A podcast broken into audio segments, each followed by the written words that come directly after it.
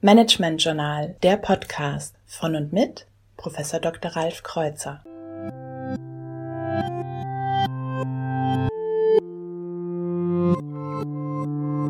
Heute Marketingstrategie. Einmal eins des Facebook-Engagements. Wenn immer wir uns mit einem Facebook-Engagement beschäftigen, sollten wir zunächst einmal sauber definieren, welche Ziele möchten wir denn erreichen. Gilt es darum, Bekanntheit aufzubauen?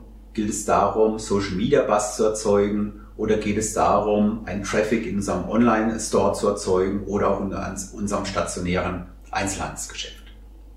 Man kann das Facebook-Engagement in drei großen Aufgabenbereichen definieren. Zunächst einmal geht es im ersten Schritt um das sogenannte Community Management. Hier gilt es, möglichst viele Fans für unsere Seite zu gewinnen. Wir müssen sie attraktiv gestalten, wir müssen hier relevante Informationen präsentieren, damit möglichst viele Personen sich von unseren Inhalten angesprochen fühlen und auf unserer Fanpage zum Fan werden. Der zweite wichtigste Bereich ist die Content-Strategie wir sollten uns schon bevor wir mit dem Engagement bei Facebook beginnen, genau überlegen, welche Inhalte wollen wir denn präsentieren.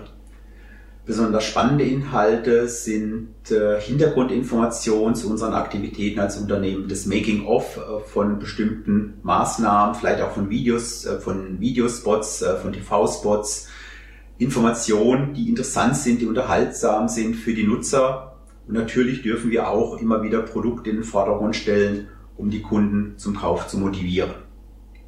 Diese Content-Strategie sollte möglichst langfristig angedacht sein, damit uns nicht nach zwei Monaten Engagement bei Facebook die Puste ausgeht.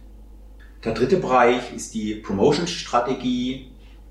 Häufig reicht es heute nicht mehr aus, insbesondere für Großunternehmen mit Posts, mit Newsfeed der Nutzer, mit Botschaften präsent zu sein.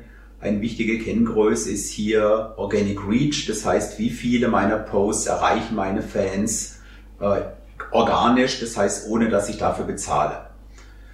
Facebook ist nicht zuletzt deswegen ein sehr kommerziell erfolgreiches Unternehmen, weil es immer mehr Unternehmen zwingt heutzutage tatsächlich zu bezahlen dafür, dass Facebook Nachrichten zustellt. Ich nenne das die Social Media Briefmarken, die bezahlt werden müssen, damit bestimmte Posts, bestimmte Nachrichten bei den Kunden ankommen.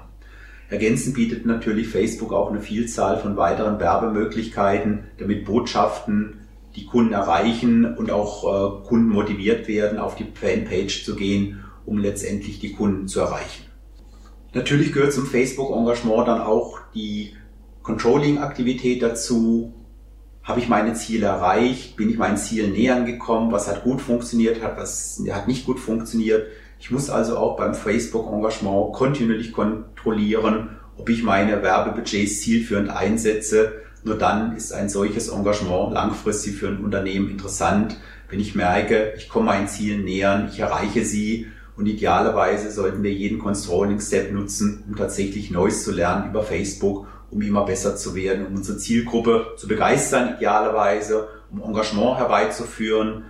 Das ist im Social-Media-Bereich, äh, der Bereich Shares, Comments und Likes.